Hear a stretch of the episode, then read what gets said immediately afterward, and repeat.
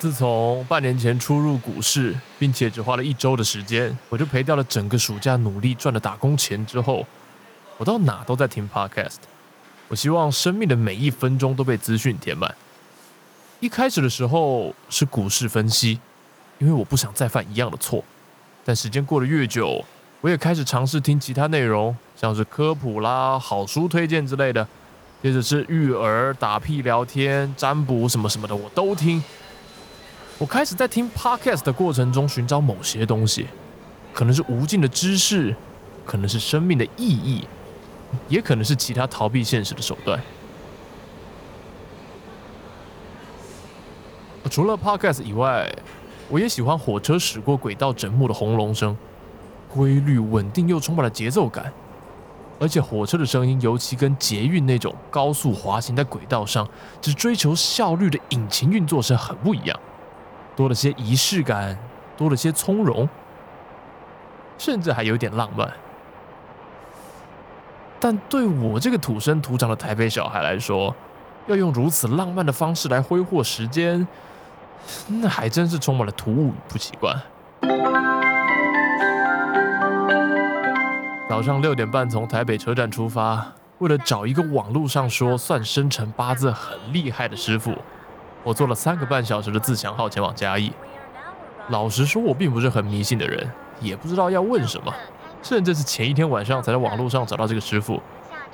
至于为什么一切发生的这么突然，除了莫名的心血来潮对算命感到好奇之外，主要还是存在主义之类的问题吧。我是谁？我在哪？我从哪里来？该往哪里去？为什么活着？为什么努力？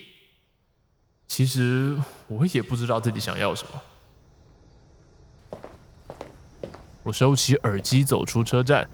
嘉义的街头又热又慢，就像一个计时功能坏掉的烤箱。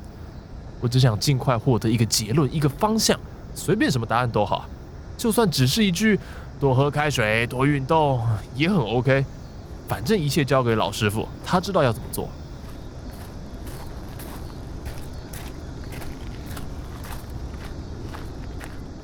正安宫是一间小庙，离火车站只有大概四百公尺，是一个还没意识到人就已经到了的距离。我大步迈入宫内，开始用力搜索视线范围内的所有一切。左边没有，右边也没有。别说老师傅了，除了门口打扫的阿伯以及几只很吵的麻雀，这里连半个人影都没有。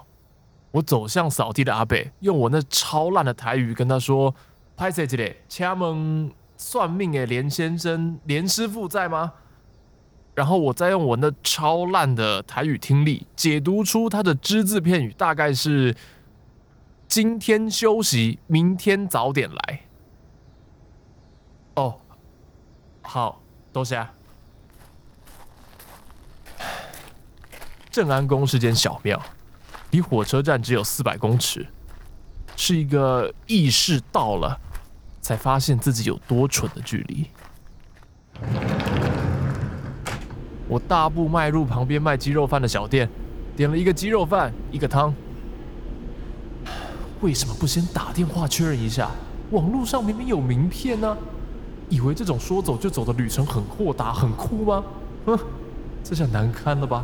你除了制造问题，到底还会干嘛？愚蠢也该有个极限吧。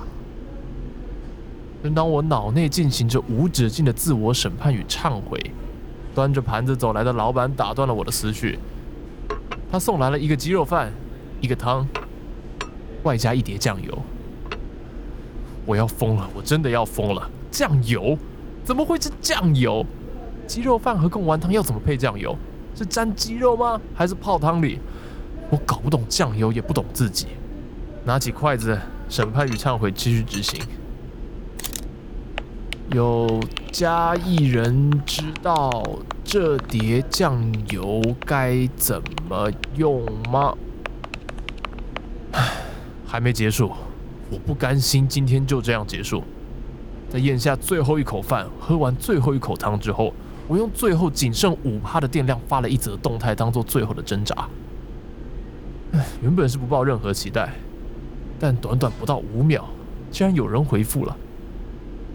哎，你来嘉义玩啊？在哪边？哎，我去找你。